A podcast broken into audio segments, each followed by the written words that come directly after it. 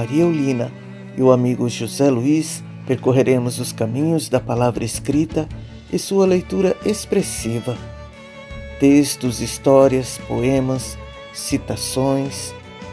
Onde as palavras estiverem, lá estaremos nós, mergulhando em busca do que palpita dentro delas e que nos encanta e transborda. Bem-vindos ao podcast À Beira de Nós.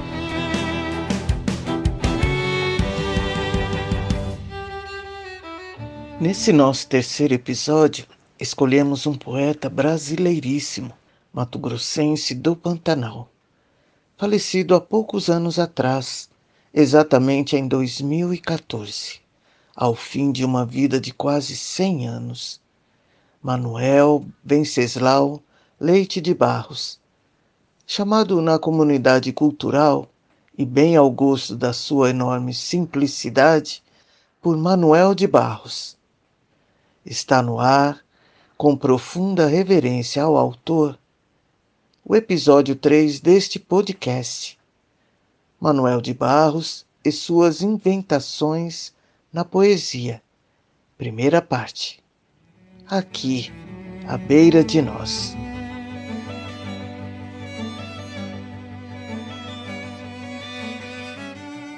Manuel de Barros nasceu em Cuiabá, no ano de 1916, mas foi criado em Corumbá, numa fazenda da família no Pantanal Mato Grossense, onde viveu grande parte da sua longa vida. Ali foi o berço natural de origem de toda a sua obra poética. Viveu e estudou alguns anos em Campo Grande e no Rio de Janeiro, onde se formou advogado. No entanto, renunciou toda essa atividade almejada pela família para se dedicar inteiramente à poesia. Foi um estudioso, por gosto. Leu muito, Viajou para o exterior, Estados Unidos, Europa, América do Sul, onde expandiu seu gosto pela cultura e pelas artes. Mas seu mundo foi mesmo o quintal da sua casa no Pantanal, de onde tirou toda a inspiração para o ofício da sua vida. A partir dos 30 anos, escreveu e publicou toda a sua obra, recebendo dezenas de prêmios literários e prestígio internacional. Nesse mesmo período, no entanto, perdeu seus pais e dois de seus três filhos. Sua filha do meio, Marta, até hoje cuida da obra de seu pai e é autora de pitorescas ilustrações de alguns de seus livros. O desenho que ilustra a capa deste podcast, ela o criou para a capa da Poesia Completa, editada em 2010.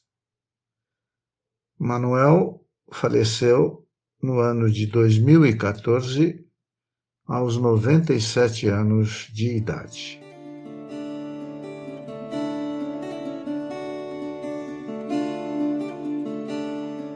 Poeta absolutamente singular, feroz trabalhador de uma linguagem poética muito inventiva, Manuel, para nós, é na poesia o que foi Guimarães Rosa na prosa poética, e rival de Carlos Drummond de Andrade, no posto de maior poeta brasileiro, considerado assim pelo próprio Drummond. Para sondar sua extensa obra, escolhemos três livros: Manuel de Barros, Poesia Completa, da editora Leia, 2010.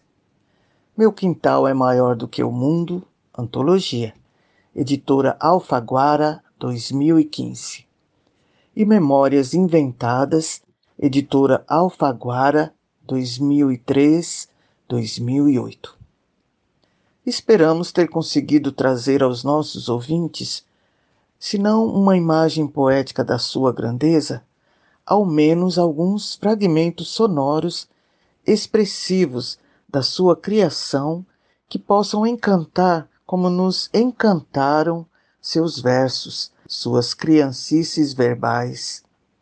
Neste episódio, apresentaremos sua extensa obra à luz de quatro ângulos específicos, segundo o que chamamos de objetos de inspiração.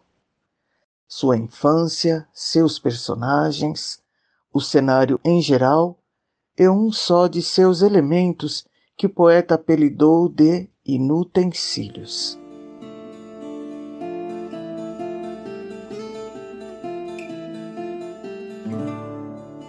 A infância como objeto de inspiração do poeta. No início de um de seus últimos livros, O Menino do Mato, de 2010, Manuel de Barros escreve como epígrafe que o homem seria metafisicamente grande se a criança fosse seu mestre. Essas palavras do filósofo Kierkegaard ilustram bem o ideal de ser humano do poeta se guiado pelos valores da infância. Foi nesse período de sua vida que o menino Manuel enunciou as primeiras palavras abençoadas pela inocência. Ao longo da vida, recordou essa infância que se transformou na aspiração máxima do poeta Manuel de Barros. Brincar com as palavras, festejar a linguagem, pela sintaxe da invenção de um criador de línguas, desenhista de verdadeiros desenhos verbais. O olho vê, a lembrança revê e a imaginação transvê. Ouça a seguir do livro Retrato do Artista quando Coisa, o poema número 14 e veja se você consegue discernir o que viu o olhar da criança, a lembrança depois revivida e a imaginação do poeta que transvê.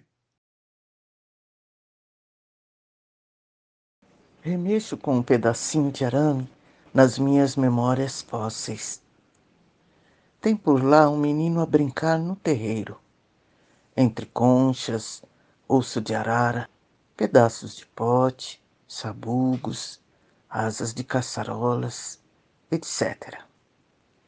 E tem um carrinho de bruços no meio do terreiro. O menino cangava dois sapos e os botava a puxar o carrinho. Faz de conta que ele carregava areia e pedras no seu caminhão o menino também puxava nos becos de sua aldeia, por um barbante sujo, umas latas tristes. Era sempre um barbante sujo. Eram sempre umas latas tristes. O menino é hoje um homem douto que trata com física quântica. Mas tem nostalgia das latas. Tem saudades de puxar por um barbante sujo umas latas tristes. Aos parentes que ficaram na aldeia, esse homem douto encomendou uma árvore torta para caber nos seus passarinhos.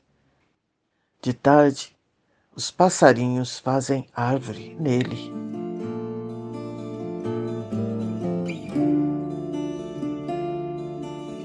Os cenários como objeto de inspiração do poeta.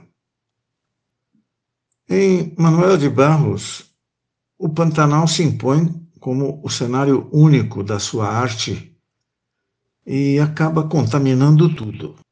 Os personagens brotam de repente, nem precisam ser inventados.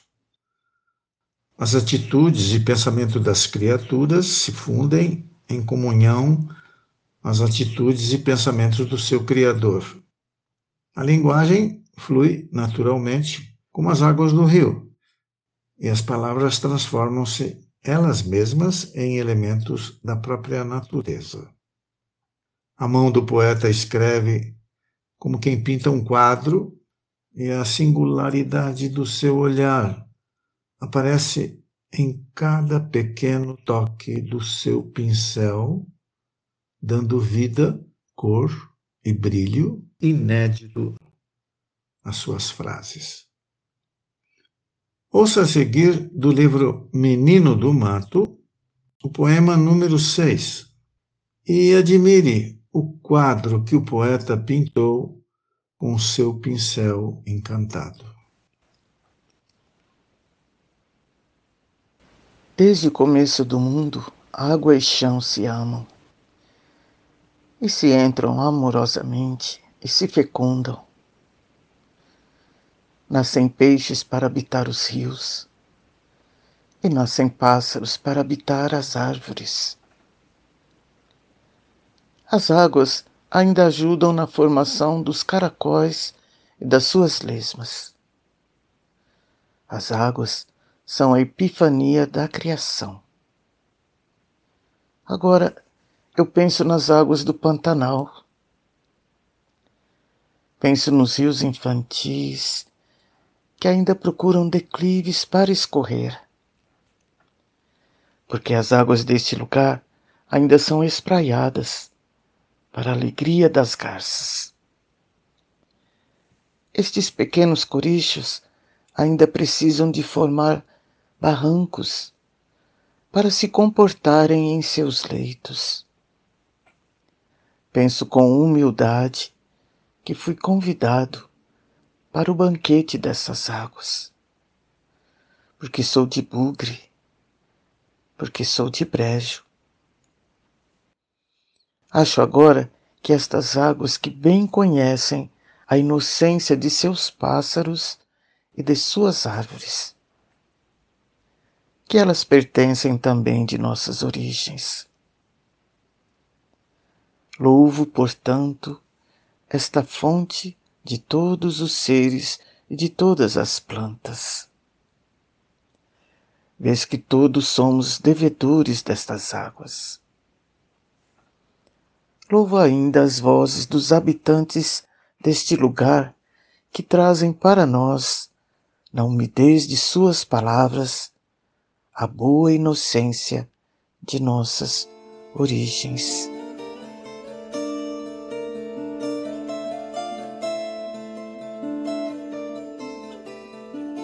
Personagens como objeto de inspiração do poeta. São incontáveis os personagens que inspiraram o poeta.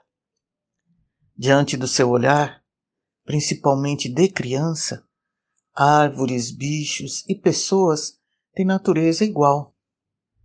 Na convivência com o mundo ao redor do seu imenso quintal poético, há lugar até para o urbano mas sempre a natureza presente, com todos os elementos do Pantanal mato-grossense avançando sobre suas palavras. Sobre as pessoas, na sua doce humildade, disse no livro Sobre Nada que quanto aos outros, o melhor de mim são eles.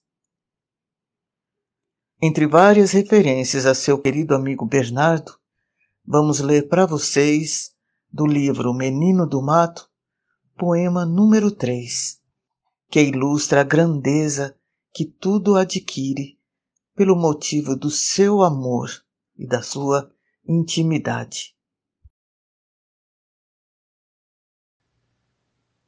Por modo de nossa vivência, ponho por caso Bernardo. Bernardo nem sabia que houvera recebido o privilégio do abandono. Ele fazia parte da natureza como um rio faz, como um sapo faz, como o ocaso faz.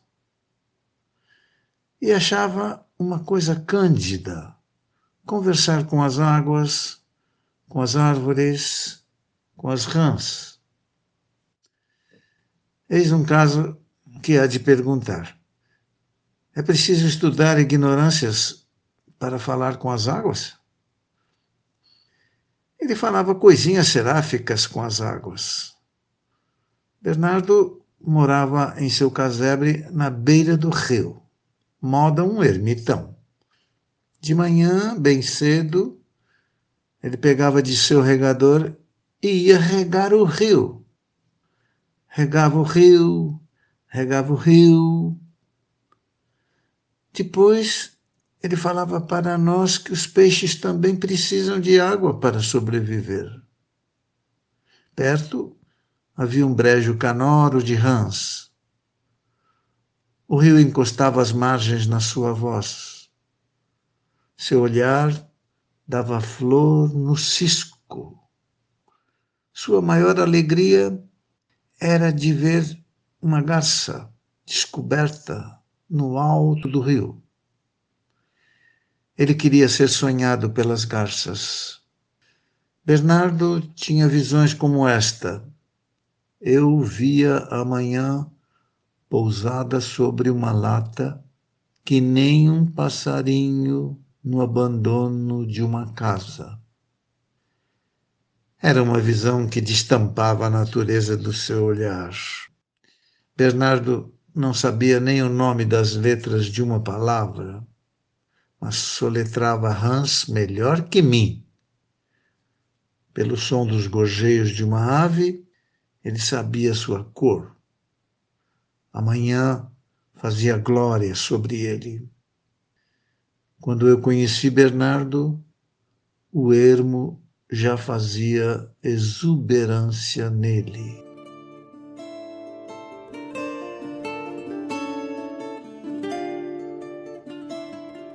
Inutensílios como objeto de inspiração do poeta. Para o poeta, na sua singular escrita poética, o bonito é o desnecessário, o desimportante, o desobjeto, o desnútil. Por extensão, sua narrativa do mundo filtra e transparece a ideologia da valorização dos deserdados e a exaltação de um sentimento de respeito às coisas e seres esquecidos abandonados. Esse é um dos alicerces da sua obra, uma fonte primordial que se junta ao pleno exercício da sua linguagem. A seguir, o poema Teologia do Traste, do livro Poemas Rupestres, expõe essa sintaxe surpreendente da sua gramática única, como um festejo ao absurdo divino das imagens. As coisas jogadas fora por motivo de traste são alvo da minha estima. Prediletamente latas. Latas são pessoas léxicas pobres, porém concretas. Se você jogar na terra uma lata por motivo de traste, mendigos, cozinheiras, ou poetas podem pegar. Por isso, eu acho as latas mais suficientes, por exemplo, do que as ideias. Porque as ideias, sendo objetos concebidos pelo espírito, elas são abstratas.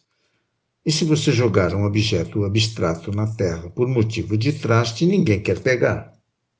Por isso, eu acho as latas mais suficientes. A gente pega uma lata, enche de areia, e sai puxando pelas ruas moda um caminhão de areia. E as ideias, por ser um objeto abstrato concebido pelo espírito, não dá para encher de areia. Por isso, eu acho a lata mais suficiente. Ideias são a luz do espírito, a gente sabe. Há ideias luminosas, a gente sabe mas elas inventaram a bomba atômica. A bomba atômica. A bomba atômica. Agora, eu queria que os vermes iluminassem, que os trastes iluminassem.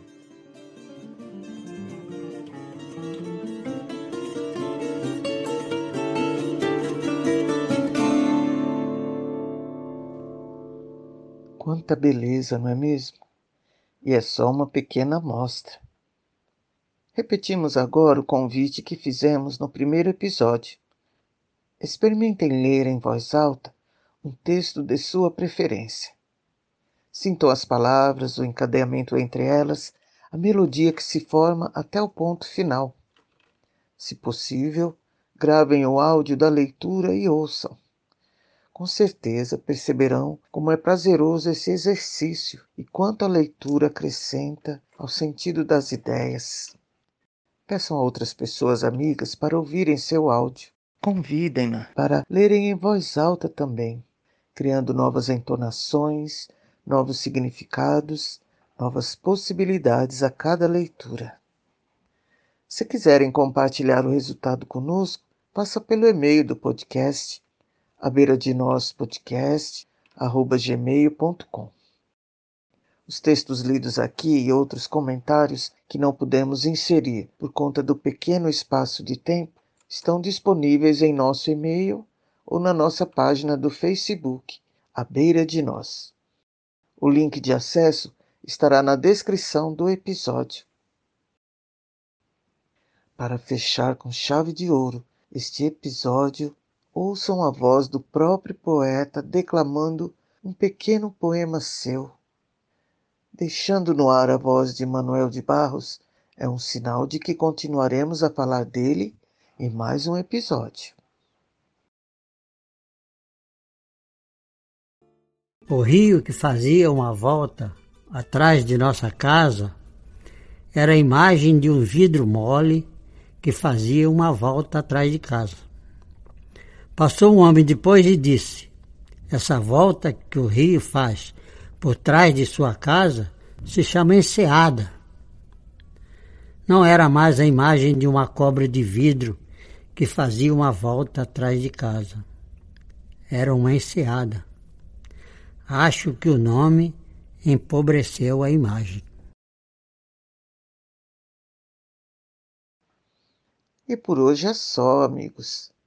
Foi um prazer compartilhar nosso deslumbramento com vocês. Como nós, permitam-se transbordar. Até o próximo episódio. Cuidem-se.